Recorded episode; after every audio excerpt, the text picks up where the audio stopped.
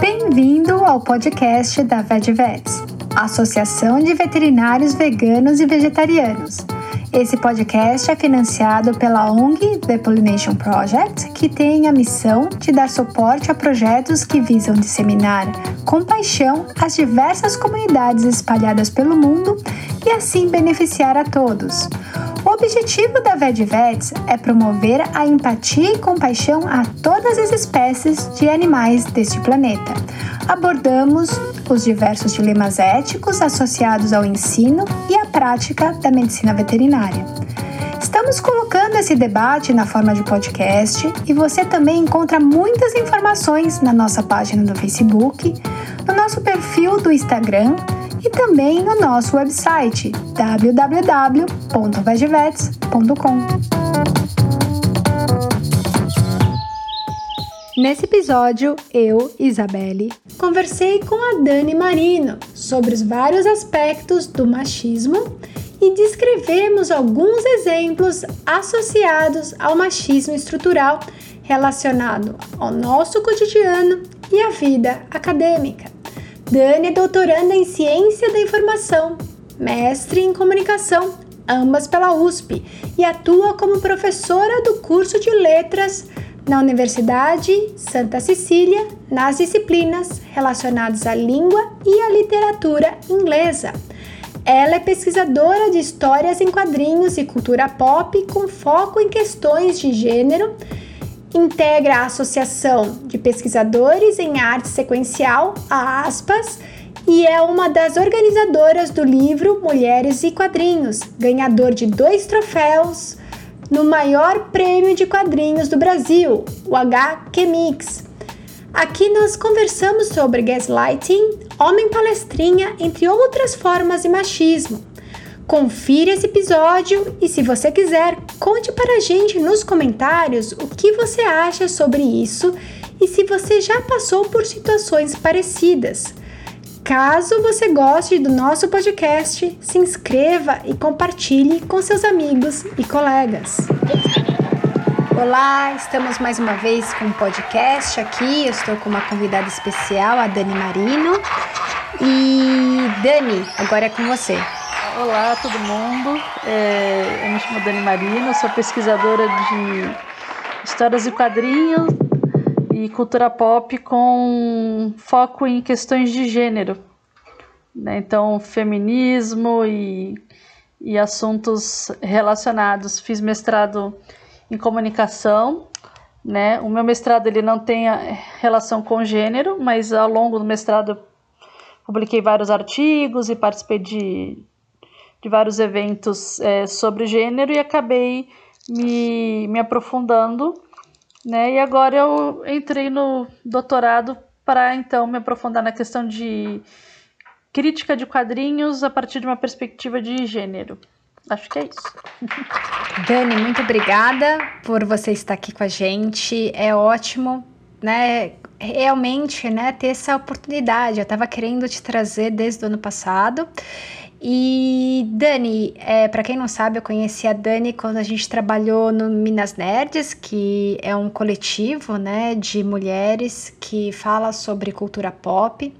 E, e, como em muitas outras áreas, a área de quadrinhos, de cultura pop, a, existe aí uma grande diferença em relação ao gênero e como as mulheres são tratadas, né?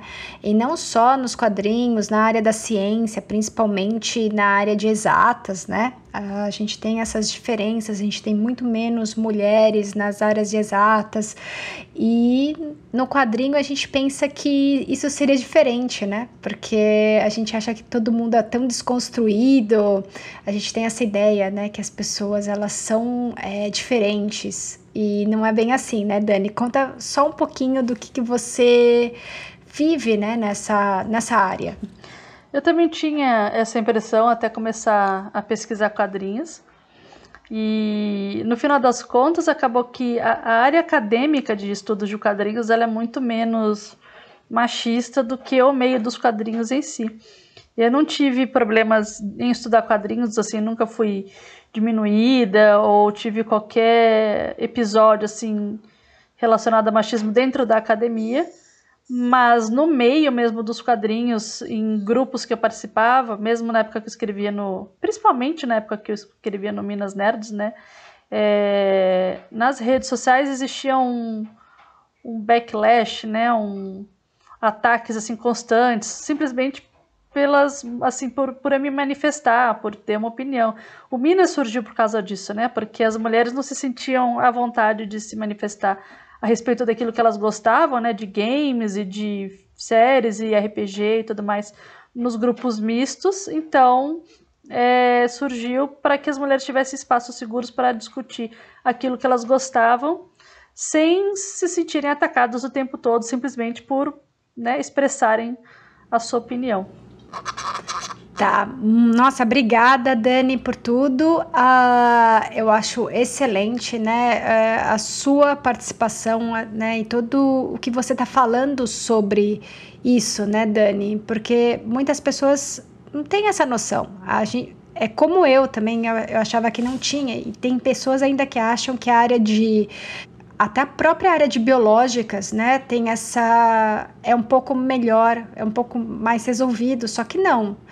Na verdade, a gente vê muitos estudantes, né, é, mulheres, só que essa tem uma grande disparidade quando a gente vai ver é, professores e cargos mais altos, né? Então a gente vê mais homens no final, né? Nas áreas de biológicas, que parece ser é um pouco mais equilibrado, né? É, no Brasil é muito mais equilibrado. Nos outros países, é, esse, esse equilíbrio vai tende mais. Não é um equilíbrio, na verdade, é um desequilíbrio tende mais para ter homens, né?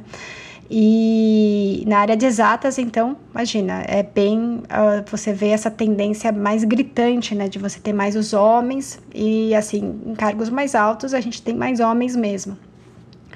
E, e, Dani, você pode falar então de alguns, de alguns aspectos do machismo, assim, que a gente pode falar, é, comentar e, e, exemplificar alguns, alguns aspectos? A gente pode começar então com gaslighting, né? E como que a gente traduziria isso para o português, esse termo, a origem desse termo? Você pode falar um pouco mais sobre isso?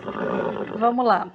É interessante que você falou que na área de, de biológicas, exatas também você vai notar, né, é, alguns tipos de preconceito em relação às mulheres e tudo mais. Então, o, o, machismo, assim como o racismo e a homofobia, são problemas estruturais. Como assim estruturais, né? Eles vão estruturar né, as nossas relações em todos os âmbitos. Então, não é um problema que você vai notar só em determinados espaços porque como a gente fala que ele, ele atravessa todas as relações sociais, isso em todos os âmbitos, então você vai notar em maior ou menor grau esses aspectos do machismo em todas as áreas. Né? Pode ser que em algumas ele seja um pouco menor ou um pouco maior, mas é, é, eles vão estar presentes em todas, em todas as relações, por isso que a gente fala que eles estruturam. Então, quando a gente fala, por exemplo, é, do gaslighting, né? esse termo ele teve origem é, com um filme lá de 1944. Não que ele não existisse antes, né? Mas é que o termo surgiu né, com, com esse filme, em que ele retrata né, uma violência psicológica né, por parte do, do homem nesse filme, e a, onde o marido visa manipular a sua mulher com, com alguma sutileza, né? Até convencer de que ela imagina coisas, que ela lembra mal as discussões, e dela começa a duvidar, né, da, da, da, da sua própria sanidade. Então, esse, é nisso que consiste o gaslighting. Então, se eu fosse traduzir, eu traduziria como abuso psicológico mesmo, manipulação psicológica ou manipulação é, abusiva, né? Então ele tem esse intuito é, de assim, não é algo que acontece, por exemplo, uma vez. Né? O gaslighting ele, tipo, ele é um processo, ele acontece ao longo de, de, de, um bom tempo, né? Então, e ele é sutil, por isso que é muito difícil que as, as vítimas né, desse tipo de manipulação elas consigam identificar facilmente. Por quê? Como ele, ele vai minando, por exemplo, a autoestima da, da vítima, é sempre assim, envolve uma, uma relação de poder e, por exemplo, em relações heterossexuais, o poder ele é majoritariamente masculino, ele está na mão né, dos homens, porque historicamente nós temos esse sistema que é patriarcal e que, e, e que se beneficia da opressão de mulheres e tudo mais. Então, geralmente, ele acontece por parte de um homem tentando manipular essa mulher. Então, ele vai fazer como? Ele vai começa com coisas assim muito sutis, né? Olha, é como se fosse uma espécie, numa relação tipo afetiva, ele começa como demonstração de carinho, né? Olha, essa, eu, eu gostei dessa roupa, mas eu acho que aquela outra roupa mais comprida é, fica melhor em você. Ai, você fica tão bonita quando você não usa maquiagem. Ai, esse, essa cor de esmalte eu acho muito forte. Daí você passa isso para as relações de trabalho, né, em, em qualquer área. Ah, é bacana esse estudo que você fez, mas é, tem aquele outro cara que fez um, um, estudo bem mais aprofundado. Ah, deixa eu te ajudar com isso aqui. É, ah, acho que você não está entendendo o, o, que isso quer dizer. Deixa eu... Então começa como se fosse um cavalheirismo, né? E isso vai minando a sua autoestima a tal ponto que você começa a duvidar de tudo que você faz né? E, e, isso é muito nítido se você convive com um homem tipo hétero a, a longo prazo, é, você vai perceber que assim que muitas vezes, ou na maioria das vezes, talvez isso não ocorra de, de forma intencional ou de forma é, a querer te machucar, porque isso é um problema realmente estrutural e cultural. É, eles são educados dessa forma. Então, muitas vezes você vai perceber que você, por exemplo, você dá opinião sobre alguma coisa ou alguma coisa que você conhece, que você estudou para aquilo lá, e a pessoa vai checar aquilo que você falou, sabe? Ela vai buscar na internet, vai buscar. Enquanto que se um homem fala a mesma coisa, ele não vai ter essa mesma atitude de checar a informação. Então, você começa a duvidar de você mesma. Então, nessa de você começar a duvidar de você mesmo, você se torna uma pessoa extremamente é, mais fácil de ser manipulada. E daí você vai ter casos como a da Cecília, que eu esqueci o sobrenome dela, né? Cecília Gaspar, Gaspar alguma coisa, que o marido se apropriou da, da, da, pesquisa dela, né? Ela tinha descoberto, fez uma descoberta astronômica importante e ele se apropriou, ou então como no filme Olhos Grandes, que o cara se apropriou da, da arte da mulher, entendeu? E ela não, não, tinha como, né, sair disso daí. O é, que mais? é, então teria uma diferença grande de assédio moral, né, no caso, porque isso seria sutil, Dani, o gaslighting é sutil e é a longo prazo. O assédio moral ele pode acontecer pontualmente, uma vez só, né? E o assédio moral ele não necessariamente é, envolve gênero. O assédio moral ele, ele, ele envolve poder, sempre. Então, uma pessoa que está numa posição é, social de poder visa colocar, por exemplo, o seu interlocutor numa posição de subalternidade, sub, de subalterno né? Então, é, por meio de humilhação, ou por meio de excesso de trabalho, ou por meio de xingamentos e outras violências, e daí isso é assédio moral. A longo prazo, isso pode se caracterizar como gaslight, mas é que gaslight ele está mais relacionado, ele é um termo que está mais relacionado à violência de gênero. E o assédio moral não necessariamente envolve gênero, né? Qualquer pessoa é, pode estar tá sujeita a sofrer assédio moral. É, é, é interessante, a gente, vou fazer um, então uma, uns exemplos, né? É, o que acontece, por exemplo, na medicina veterinária, a própria introdução da mulher na medicina veterinária foi um, uma grande questão, porque as pessoas não queriam, né? Eram só homens, elas, eles não queriam a que uma mulher entrasse porque ela veria os animais de uma outra forma, ela trataria os animais de uma outra forma. E por, por causa de todo o nosso histórico, né? E eles não queriam, porque ia tratar o animal com mais gentileza. Né, e ver de outra forma. Até é, no campo assim da ciência, os médicos falam que você quando está analisando um experimento ou analisando os dados em relação ao, animal, eles falam para você não ter sentimentos ou emoções, né? É, em relação àquele animal. A própria área da medicina é assim. Uh, e é interessante isso. E quando a mulher ela, ela quer, então, passar uma maior cuidado para aquele animal, então ela é, su, é, su, é julgada. É, até pouco tempo atrás, as pessoas, né, a, a medicina veterinária é, não tratava tanto com tantos analgésicos ou bloqueios para dor, porque o animal era passava por cirurgia, muitas pessoas até hoje acreditam não, não dão remédio para não dá remédio para dor porque é melhor ele ficar quietinho ali e se recupera mais rápido. Né, tem todo esse conceito, né, de hoje em dia mudou muito, só que ainda há pessoas que acreditam nisso, né?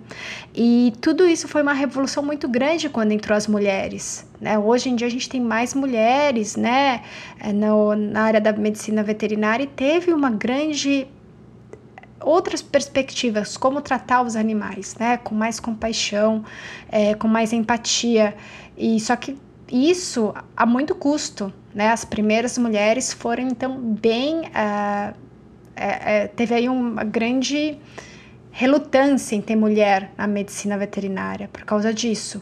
Eles não queriam mudar o jeito de tratar os animais, de ver os animais, né? É, e é interessante, hoje a gente tem termos, né, que é ligados à, à Idade Média, como a, a pessoa louca dos gatos, né? Porque a mulher que se liga a um, a um animal ou quer tratar de um animal, ela é, é sempre colocada como uma louca, né? Muitas vezes não é falado hoje em dia, muitas vezes só os olhares para aquelas mulheres, até o jeito de você falar de um jeito assim, não diretamente, indiretamente, você acaba mostrando que aquela pessoa não está fazendo certo, né? Ela duvidar do que ela realmente acredita. E não só na academia, só que no, nas consultorias, nas, nas diversas clínicas de medicina uhum. veterinária, a gente tem isso. Uh, é os próprios olhares, os próprios gestos que não são é, explícitos, né? Só que isso vai deixar a pessoa até mal. Nossa, como eu tô fazendo isso para um animal? Porque você não está fazendo isso para outras pessoas ou se importa uh, ou tem cuidados para as outras pessoas, você está aqui toda hora, né? Uma pessoa sozinha, uma pessoa que é aquela solteirona que, né, tem o um estereótipo, né?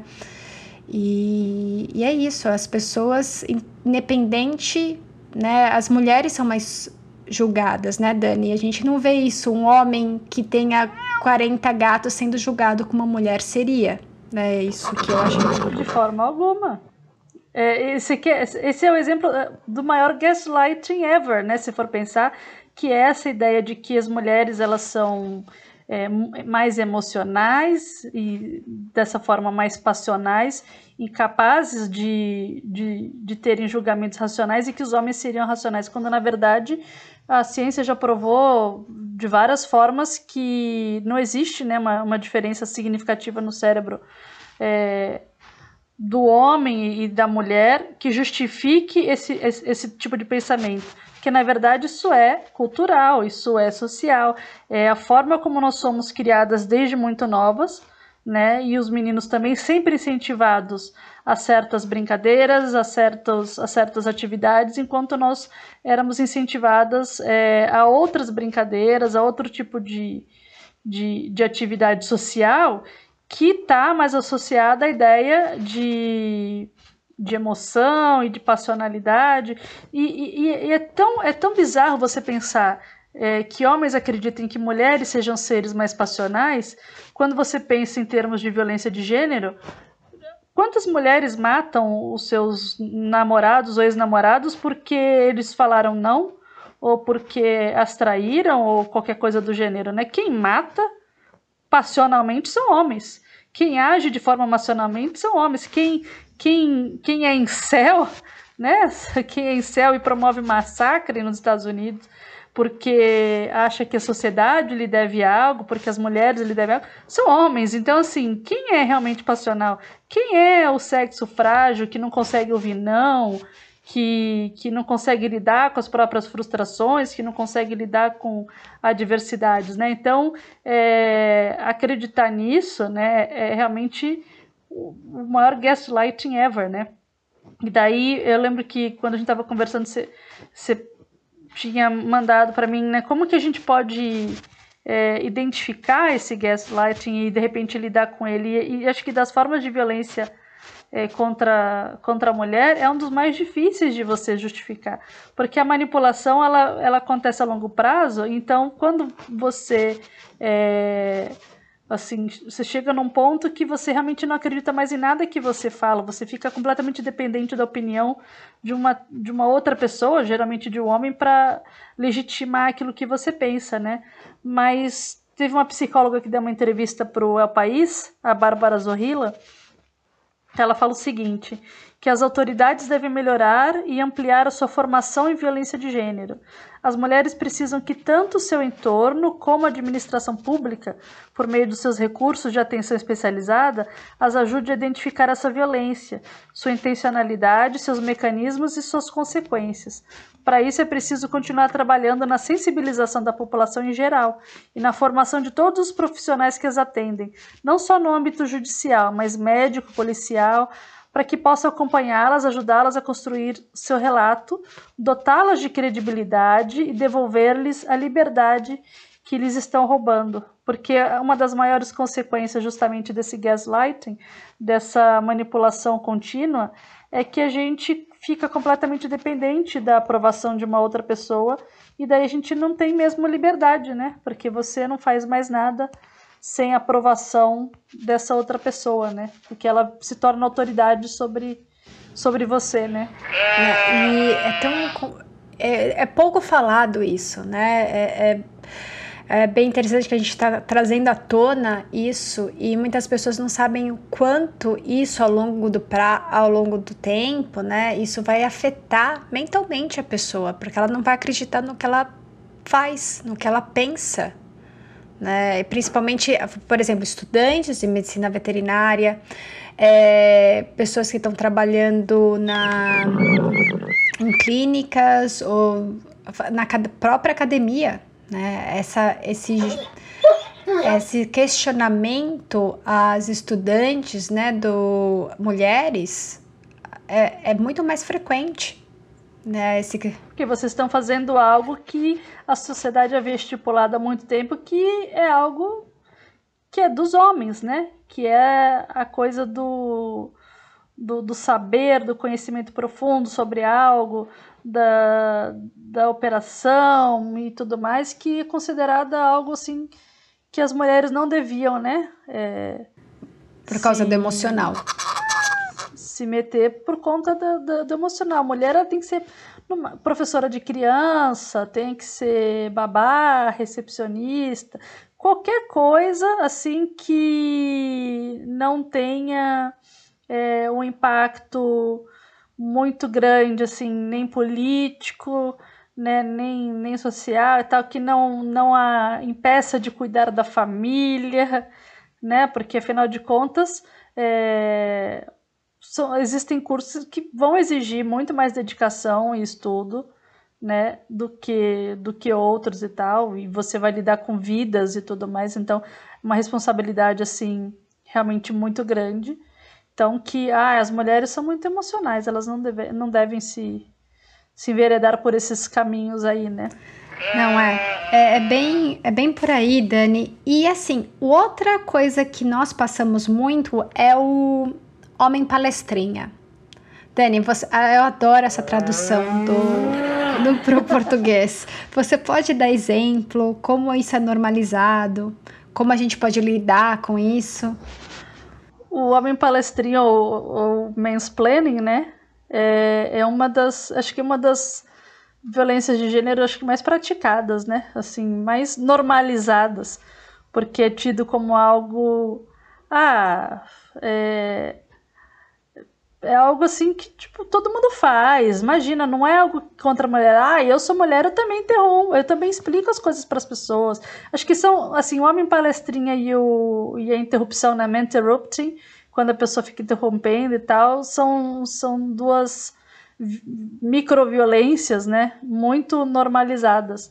E daí as microviolências, elas ao longo do tempo, elas também é, minam, né, a nossa autoestima, a nossa vontade de, de falar as coisas, né? Porque o que que acontece com o homem palestrinha? Ele sempre vai é, explicar alguma coisa para você partindo do pressuposto que você não sabe, que você não entende. Ele sempre sabe mais, ele sempre tem mais aprofundamento, né, do, do que você você tem e tal. Então esse termo ele, ele foi assim, se eu não me engano, foi cunhado pela Rebecca Solnit no, no ensaio que ela chamou de Os Homens Explicam Tudo para Mim, e posteriormente virou um livro, e daí ela dá vários exemplos nesse livro na verdade, é um livro que os homens deveriam ler, mais até do que as mulheres, que ela, dá, ela traz dados e ela traz casos né, pessoais. E acho que o, o ápice assim, do Homem Palestrinha no, no livro dela foi quando eles estavam falando sobre um assunto que ela domina, né, que, ela, que ela é especialista, e o cara ficava interrompendo ela e explicando para ela sobre o termo, sobre o conceito e tudo mais. Falava, mas você tem que ler o artigo tal, o artigo tal, nossa, ele é muito bom e tal. E ele ficou usando o próprio artigo dela. Ele não sabia que ela tinha escrito o artigo, entendeu? E usou o próprio conhecimento dela para falar: olha, você devia ler tal pessoa, porque essa pessoa realmente sabe? E ela tentando explicar que ela sabia do que ela estava falando, né? E o cara também não não deixava. E existe uma, uma ideia também, uma vez conversando com um amigo meu, que inclusive é de biologia, né, sobre esse hábito que os homens têm de explicar as coisas para as mulheres, sempre partindo do pressuposto que elas não sabem.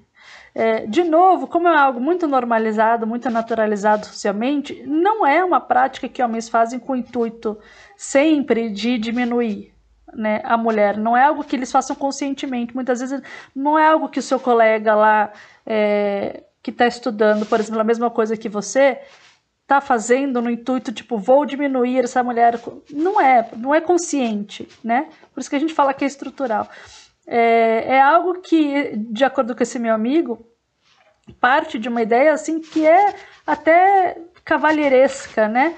Porque se a gente pensar que até poucos séculos atrás as mulheres não podiam sair para estudar, elas tinham que ficar em casa bordando enquanto seus irmãos podiam estudar, né?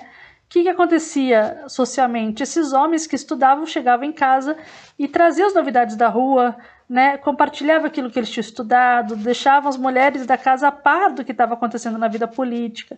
Então, que esse era um hábito assim é, cultural, né, de, de, explicar. Então, que vem de uma ideia de cuidado. Então, muitas vezes o cara faz isso é, com essa ideia, né, de cuidado, de vou ajudar, porque eles até hoje não conseguem ver a gente como seres humanos é, iguais, como seres humanos autônomos. Nós sempre somos as pessoas que precisam de algum tipo de cuidado, que algum, de algum tipo de tutela, né? Então é, é como se a gente como se tivesse muito enraizada a ideia de que a gente sabe menos, que a gente tem mais dificuldade. Então, esses colegas tão bondosos vão estar sempre explicando para você o que o professor disse, o que é aquele conceito, o que é aquela prática, porque você, coitadinha, não tem a capacidade mental de aprender tudo aquilo lá, né? De, de entender todo aquele conceito muito complexo.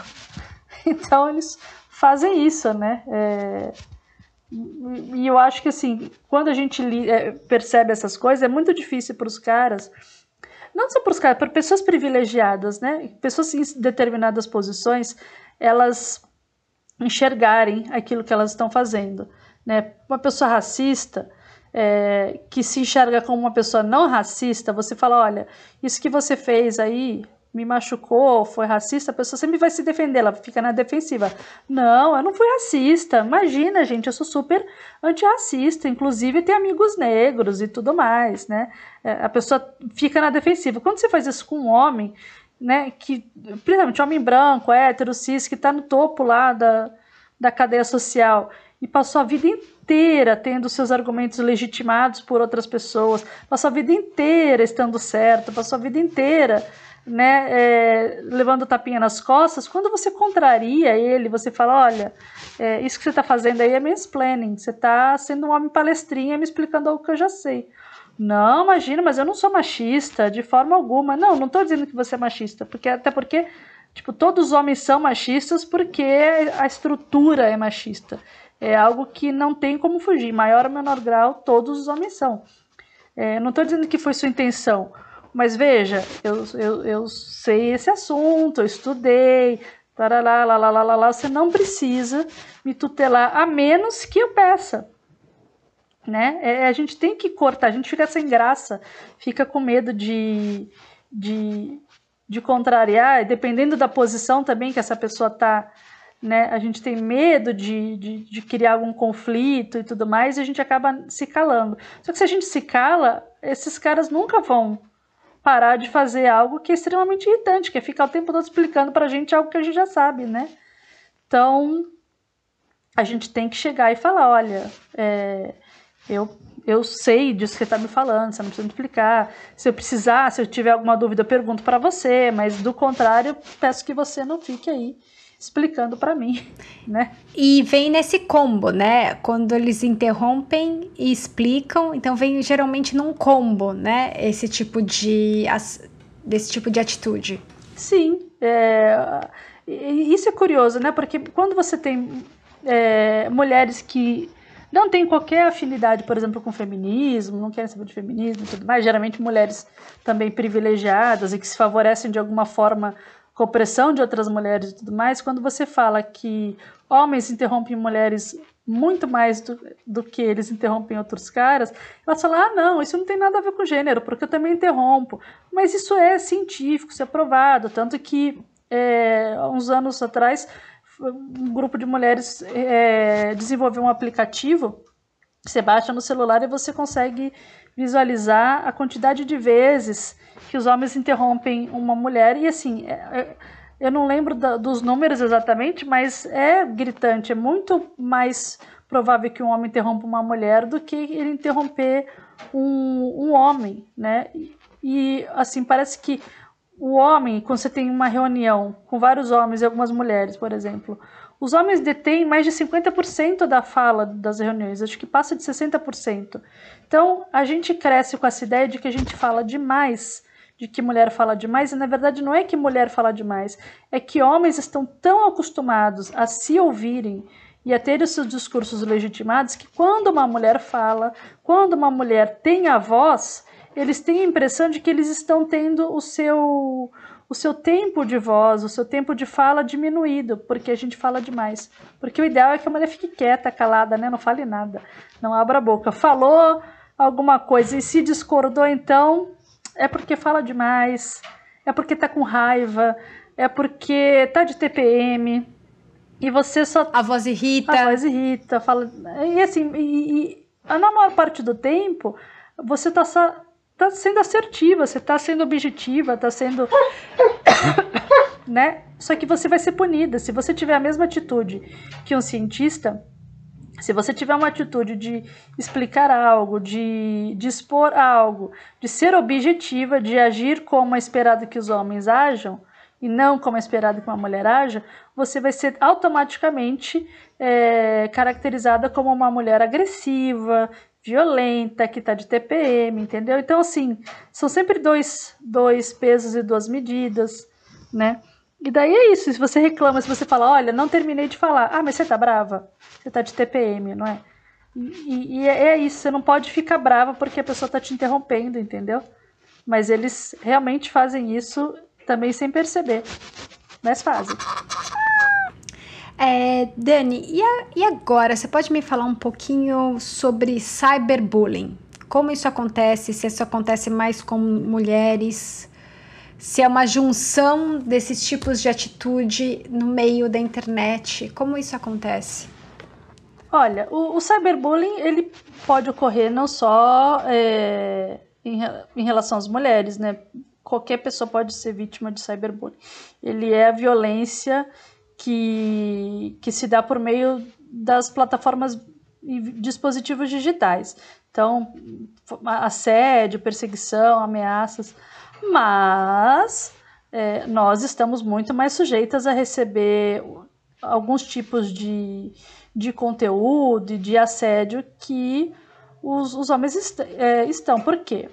Se você pensa né, que machismo é estrutural, que você não está seguro em nenhum lugar, que você vai sofrer algum tipo de machismo, de assédio é, sexual ou de algum tipo de, é, de assédio em, em qualquer, qualquer lugar, né?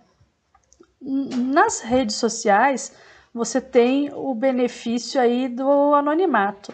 Então é muito mais, as pessoas se sentem muito mais à vontade de destilarem discurso de ódio, de promoverem ameaças escondidas atrás de telas, de de repente perfis fakes, né? Então, homens se sentem muito à vontade a fazer isso. Então, é, é, se você perguntar para os homens que você conhece, quantos receberam uma foto de, de um pênis inbox sem terem solicitado, quando você perguntar isso para as mulheres, você vai ver que existe uma discrepância absurda. E você não precisa estar tá fazendo nada, você não precisa. Basta ser mulher, basta ter um perfil feminino. Isso é tão, tão sério, tão é, é, explícito, que as, as atendentes virtuais de lojas de departamento aqui no Brasil né? Uma delas, eu não, acho que não sei se foi do, não sei se foi do Magazine Luiza, acho que não, não foi, foi alguma outra atendente virtual. Ela teve que fazer campanha contra assédio sexual porque a personagem fictícia, ela sofre assédio sexual. Né? Ela sofre assédio sem as pessoas sabem que não é uma pessoa, não é uma mulher de verdade e ela sofre. É, e outros exemplos que a gente pode também citar, você acha fácil você der um, um Google aí de casos que, por exemplo, de, de empresas, né, em que homens tinham respostas muito rápidas às suas demandas, né, e as mulheres demoravam mais, e quando trocavam de perfis, ah, responde aí no meu e-mail por um mês para a gente ver. Os homens não aguentavam a quantidade de assédio que eles recebiam por estarem respondendo pelo e-mail das mulheres. E as mulheres conseguiram fechar negócios e resolver problemas a partir do momento que elas estavam com um perfil ou com e-mail dos seus colegas de sexo masculino. Né? Então isso é absurdo. Então as mulheres elas estão mais sujeitas, sim, né, a esse assédio digital. Né? Ótimo, Dani, obrigada por esclarecer isso. É, Dani, tem mais uma, uma outro tipo, algum outro aspecto que você quer falar, quer dar exemplos? Acho que o, o cyberbullying é, é, um, é um bom tópico para a gente assim aprofundar mais, porque as pessoas muitas vezes elas não sabem que estão sofrendo assédio, que elas têm meios de denunciar e de, de lidar com aquilo lá, né? Tem um, um tipo de, de cyberbullying que é bem, bem é, mais pesado, que é o revenge porn, ou pornografia de vingança que, que é praticado por meio das, das redes sociais, que é quando o homem ele vaza é, imagens íntimas ou ameaça, né, chantageia a mulher por meio de imagens íntimas que ele, que ele tenha, e isso gerou até no Brasil a lei Carolina Dickman, porque ela, aconteceu isso com ela, né, então você tem a lei que, que protege ou que visa pro, proteger as vítimas desse tipo de, de assédio online, né? Então você tem como denunciar para delegacia de crimes virtuais, para SaferNet, buscar informações, né? A próprio, o próprio site da, do Minas Nerds fez com a com a Secretaria de Segurança Pública do Estado de São Paulo uma cartilha sobre cyberbullying.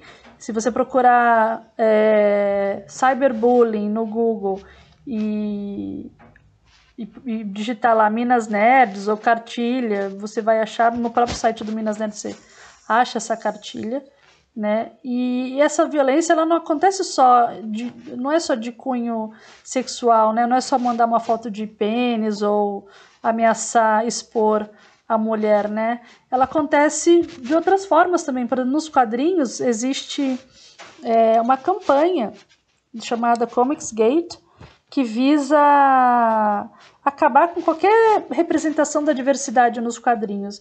E como um dos principais alvos, né, os principais alvos acabam sendo as mulheres que estão nos quadrinhos. Então eles fazem o quê? Eles perseguem de tal forma, eles se unem, né? Pessoas que esses homens se, se unem e, e derruba as contas das mulheres, ameaça e tudo mais. É, por conta das redes digitais também, daí a gente vai ter um, um assunto assim muito mais sério, né? Você tem o, o crescimento assim exponencial de grupos como Sanctus, Mascus, é, de incéis, né? Que são grupos masculinistas é, formados assim majoritariamente por homens que se identificam com é, questões ligadas à extrema direita. Nos Estados Unidos, isso, as pessoas puderam ver isso no, no, no ataque ao Capitólio, né, que, com, com líderes do, do Quanon, que são, são é, vertentes da mesma coisa, né, de uma masculinidade tóxica que, entre outras coisas, promove ódio às mulheres.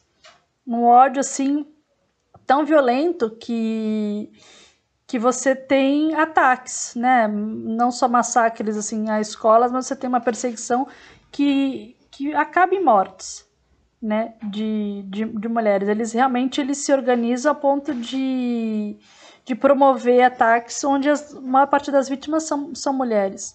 Né? No Brasil, a ativista Lola Aronovich, ela tem um, um, blog né, chamado Lola Escreva, e ela é uma das maiores ativistas é, que, que, divulga né, é, o trabalho assim, que a Polícia Federal faz é, em busca desses, desses grupos que se reúnem principalmente em fóruns da internet. Então, os fóruns do Reddit e, e, de, e outros fóruns, eles infelizmente eles exacerbaram, assim, eles fizeram com que esses caras que de repente eram isolados, que se sentiam sozinhos e tudo mais, é, ganhassem uma voz assim muito forte porque eles se encontraram, né? Eles acharam outros iguais.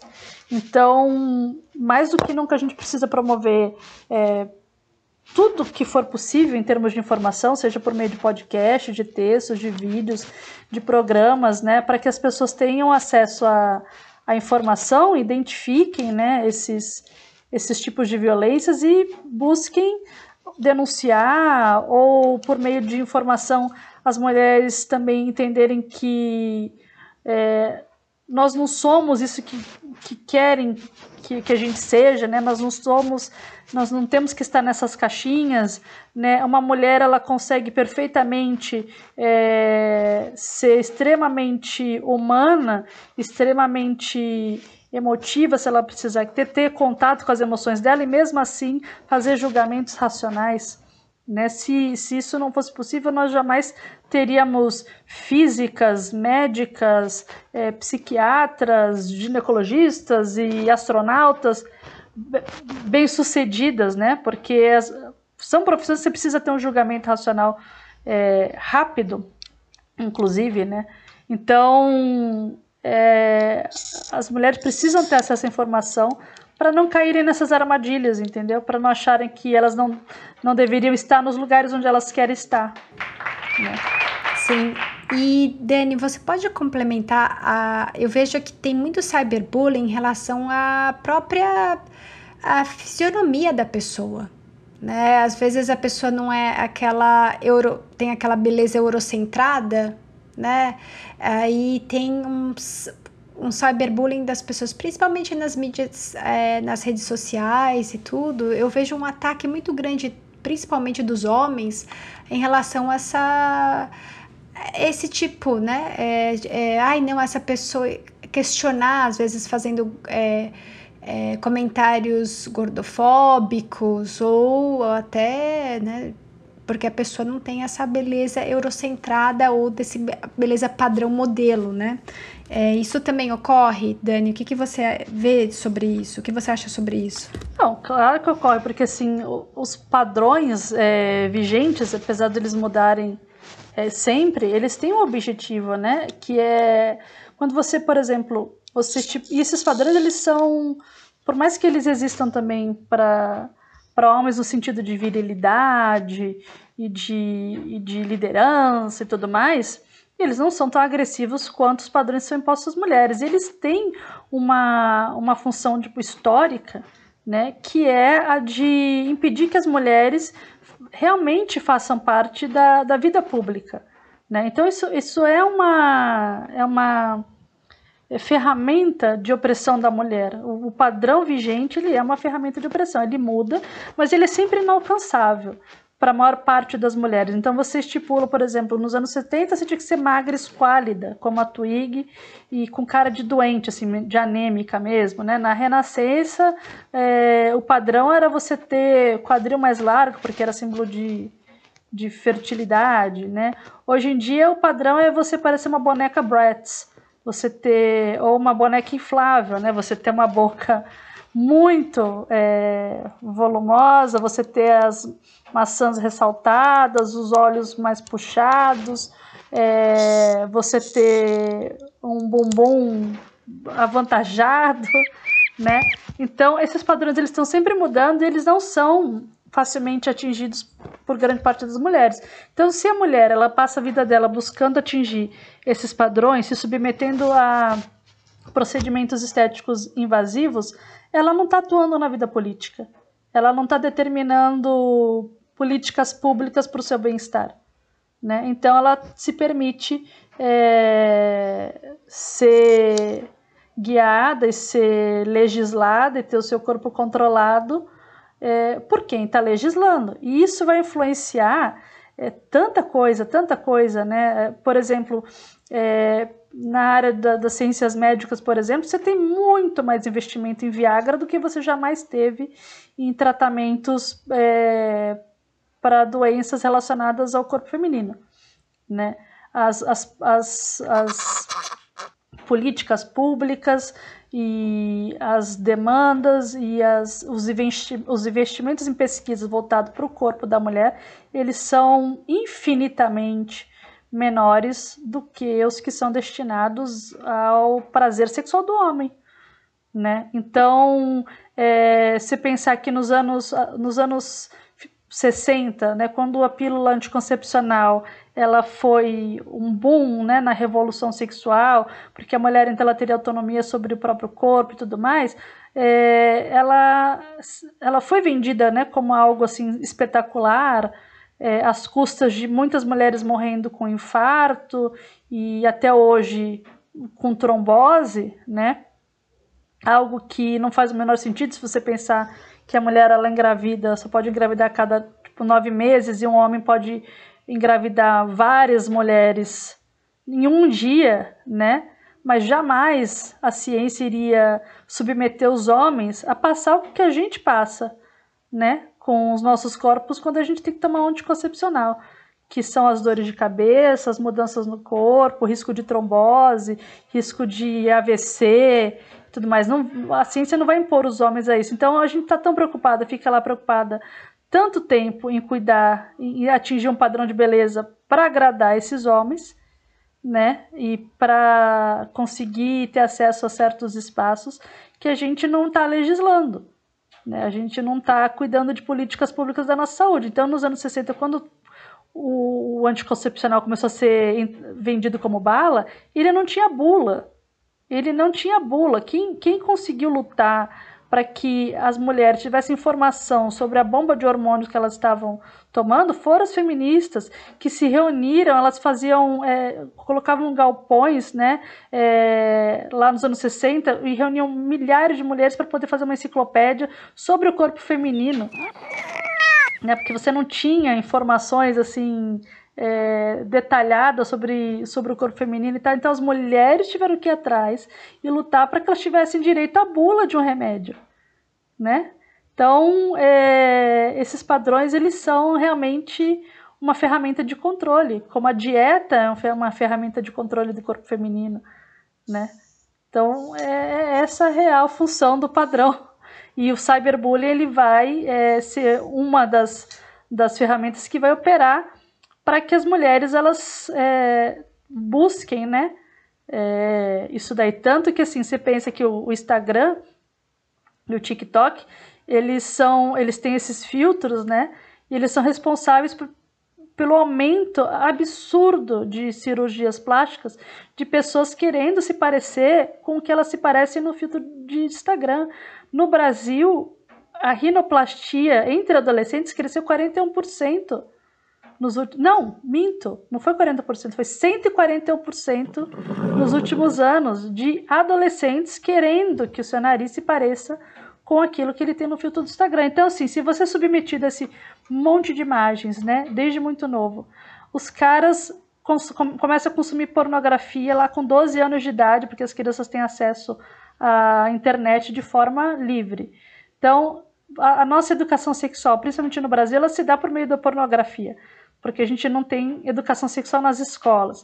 Então, os homens crescem acreditando que aquele é o padrão de ideal de mulher. E isso é tão violento que vai influenciar, inclusive, é, número de cirurgias genitais em mulheres, porque elas acreditam, por conta desse cyberbullying, por conta dessa, do, do que elas veem em redes sociais, né, que o padrão é um tipo de, de, de, de genitália que só tem no, nos filmes pornográficos e ela vai buscar então isso daí. E qualquer mulher que saia desse padrão, ela vai sofrer é, não só o cyberbullying, mas ela vai sofrer censura do próprio Instagram. As redes sociais elas impõem censura a qualquer corpo que, que é dissidente. Você pode, você tem páginas e páginas de fotógrafos que fazem ensaios sensuais de mulheres brancas em que elas estão praticamente nuas ou em posições ginecológicas, e isso não é barrado pelo Instagram. Mas, quando ativistas negras e gordas postam fotos dos seus corpos com mensagem, por exemplo, de body positive, né, de, de amor próprio, elas têm as suas fotos censuradas ou com alcance diminuído. Porque o corpo da mulher ele é interessante para as redes sociais é, desde que ele venda, né, desde que ele venda o sexo, que ele venda produtos, que ele seja feito pro, né, pro, pro homem. É tempo de retenção, né? Porque tá, tá retendo as pessoas, como elas estão direcionadas que aquilo é a beleza, tá retendo as pessoas naquele. Vai reter mais, né, a atenção. E... Exatamente. Então é, é cruel, é cruel. É, é, é bem, é muito estrutural, né, Dani? Isso não muda. Problema estrutural, infelizmente, não muda se, se a gente não investe numa educação básica que privilegie o pensamento crítico e que privilegie a educação sexual, né? Sem isso, é, não tem como você é, quebrar, porque a gente fala com adultos e daí você consegue até de repente é, convencer homens a não consumirem pornografia e tudo mais e, e a serem mais empáticos, mas se isso não vem da infância, né? Se isso não vem lá da, da nossa formação, é muito difícil você quebrar esses, esses padrões, sabe? É muito difícil. É, tem até uma campanha que já, é, eu acho que sei lá, foi bem depois da, foi bem antes da pandemia, que é I Wait, que é que a Jamila Jamil, que é com a atriz, não sei se você já viu, não. que ela ela fez essa campanha porque ela ficou horrorizada com uma das postagens das Kardashians colocando o peso delas. Ah. Né? É como se fosse I weight, é tudo que eu significo para o mundo é o quanto eu peso. E muitos dos seguidores falam: Nossa, eu tenho essa mesma altura, só que eu peso muito mais, e entrando em crise. Então ela. ela ah, sei quem é, quem é, lindíssima. Lindíssima, e ela fala, né, porque quando ela estava fazendo ensaios fotográficos e quando ela saiu na revista, sempre ela estava mais branca, né, do que ela realmente é.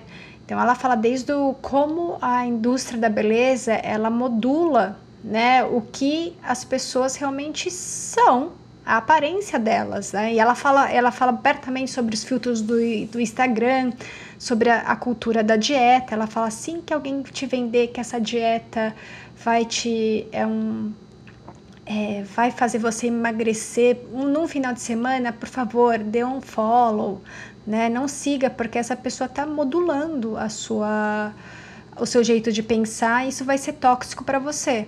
Então ela fala isso abertamente e, e, é bem interessante o jeito que ela fala, né?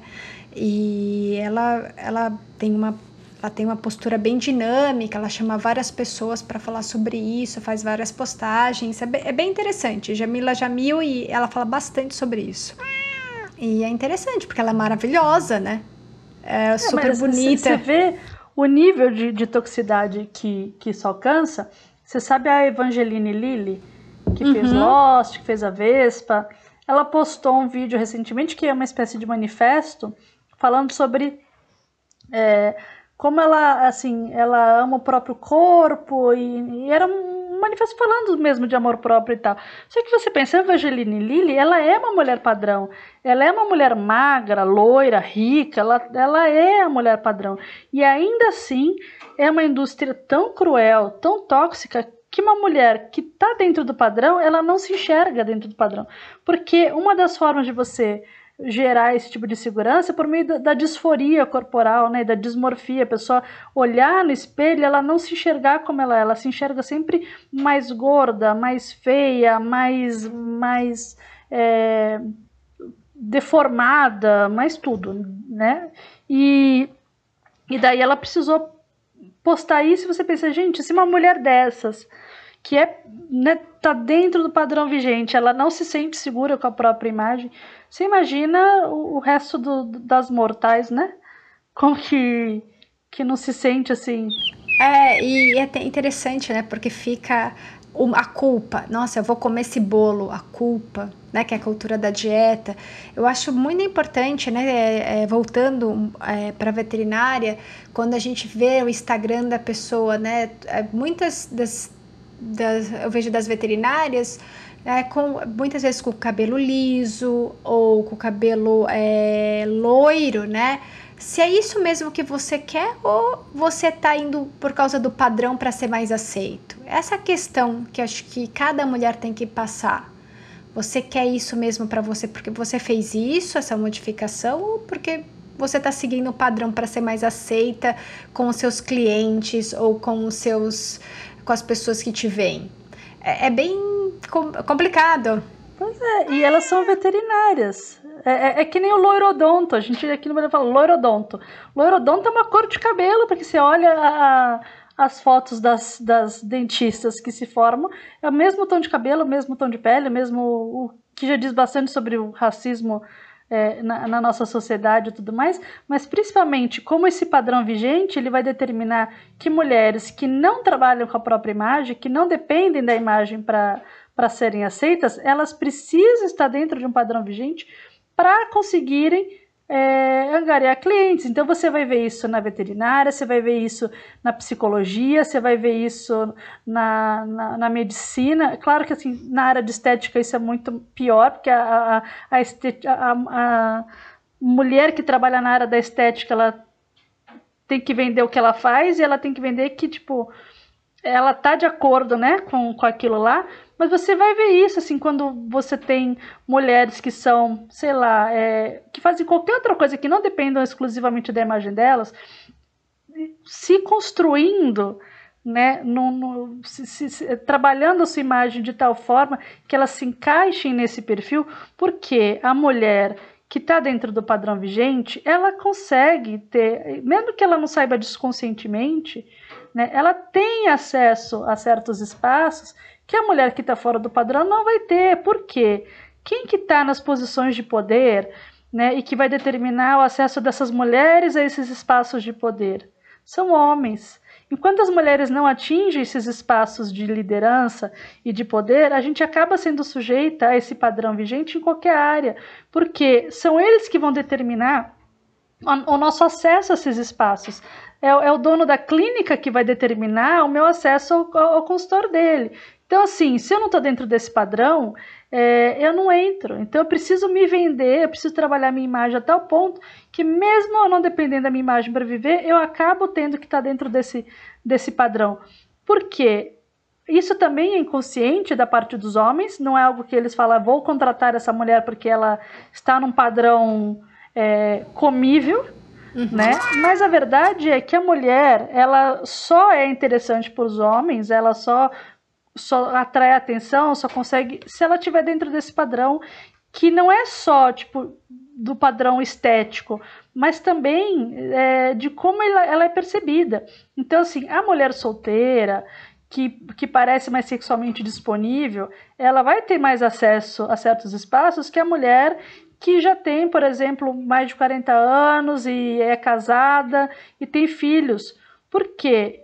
Mesmo que de forma inconsciente, o homem ele vai procurar aquela mulher que pareça sexualmente atraente e disponível, mesmo que ele nunca faça nada, mesmo que ele nunca tente nada. Isso é inconsciente, isso é, é do meio que a gente está inserido, entendeu? Por isso que a gente fala que a mulher depois dos 40, ela está morta para a sociedade. Né? Hollywood, não, não, depois dos 40, você vai ser só papel genérico, papel de voz, salvo raríssimas exceções, mas esse padrão ele vai influenciar a sua presença em todos os âmbitos, é. né? Em todos os âmbitos. Seja no meio corporativo, seja na ciência. É, eu acho que na academia é, acho que é um pouco menos, porque eles veem um currículo. Só que mesmo assim vai ter a comparação com o de um homem, né? Lógico. Então... No, no, currículo, assim, na academia um pouco menos, porque a maior parte das nossas publicações, elas são avaliadas por, pelo método duplo cego. Então a pessoa não sabe quem está avaliando, né? Nem se é um homem, se é uma mulher, se... Não, não sabe. Ela, você é aprovada pela, pela sua produção. Então, quando você tem uma produção extensa, você acaba sendo. Mas, de qualquer forma, se você é especialista em alguma coisa, você tem um colega do sexo masculino que talvez tenha uma, que tenha uma produção bem menor, porque as mulheres uhum. na academia, em qualquer área, elas produzem muito mais artigos. Isso no mundo todo, as mulheres são responsáveis por bem mais que 50% dos, das publicações acadêmicas. Elas não vão ser citadas, elas não vão ser citadas, elas não vão estar na bibliografia é, da base de nenhum orientador, né? E elas vão ser preteridas em relação aos seus colegas de sexo masculino, mesmo que a produção deles seja metade da delas. É.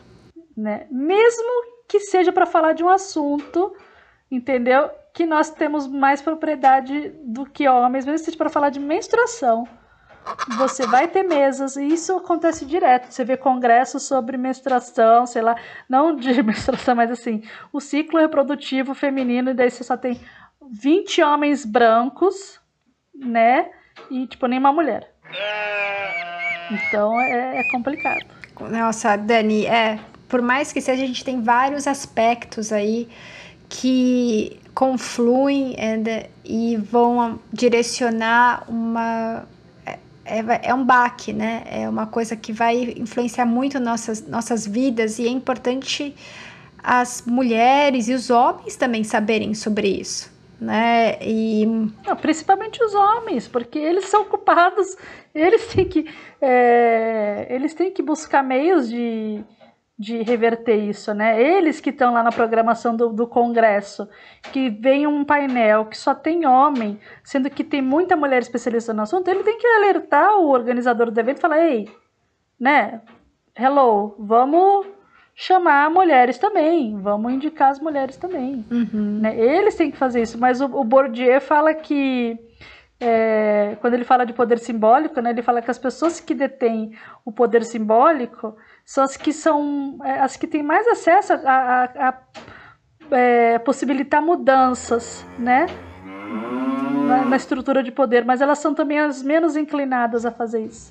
Sim, é, é, difícil, é difícil e eu acho que eu acho que está melhorando bastante. Eu, é, eu vejo isso, né? Principalmente os alunos, eles estão discutindo mais sobre isso. A gente tem mais liberdade hoje de falar sobre esses, esses assuntos e, e é uma honra ter você aqui hoje, Dani, né? Falando sobre é tanto, são tantos aspectos que estão aí é, juntos, né? Como se fosse uma trança e como isso né, vai afetar a vida de todo mundo, né? É, Dani, você quer falar mais alguma coisa? Quer concluir esse, é, essa rede de conversa, esse episódio do podcast? É, eu acho que eu só vou concluir indicando dois, duas produções que se as pessoas conseguirem assistir, homens e mulheres deveriam assistir. Um deles se chama Embrace. Uhum é, que é um documentário feito por uma australiana, em que ela, ela viajou pelo, pelo mundo todo, colhendo depoimentos de mulheres sobre como as produções e toda a cultura influenciam essa visão do corpo, nessa autoimagem e, e autoestima né, das mulheres. E tem um outro, uma outra produção que acho que ainda está na Netflix, que é O Mínimo para Viver, que tem a é, é Lily Collins? Não, não é Lily Collins. Acho que é Lily Collins. Que daí fala também sobre a questão da dieta e tudo mais. e as indicações que eu já tinha dado, né? Tipo, homens e mulheres deveriam ler é, Os Homens Explicam Tudo para Mim, é, e outras produções assim que a gente chama de feministas, mas que quem deveria ler mesmo são, são os homens, né? Como, por exemplo, Um Teto Todo Seu, da Virginia Woolf. Eu recomendo demais que, que todo mundo leia, né? Que ela vai trazer essa essa consideração de, de por que, que homens e mulheres são avaliados né, de, de forma diferente, o que, que as mulheres passaram ao longo da história que fez com que elas fossem enxergadas da forma como elas são, né, como incapazes de produzir certas, certas coisas, ou como sendo mais passionais ou mais domésticas e tudo mais. Acho que é isso.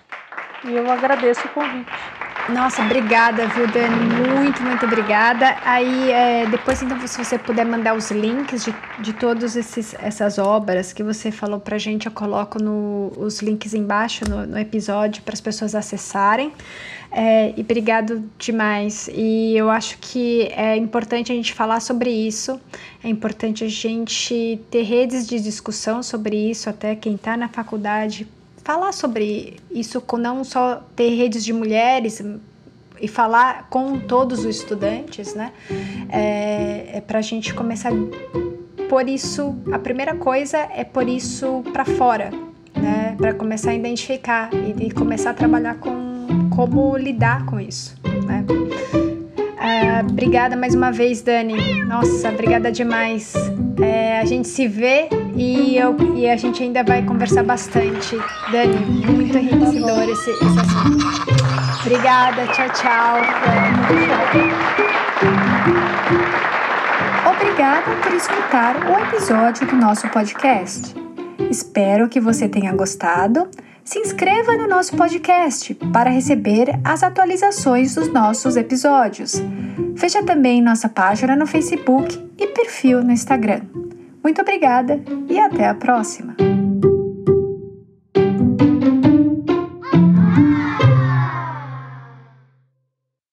This is an Emma Savo production.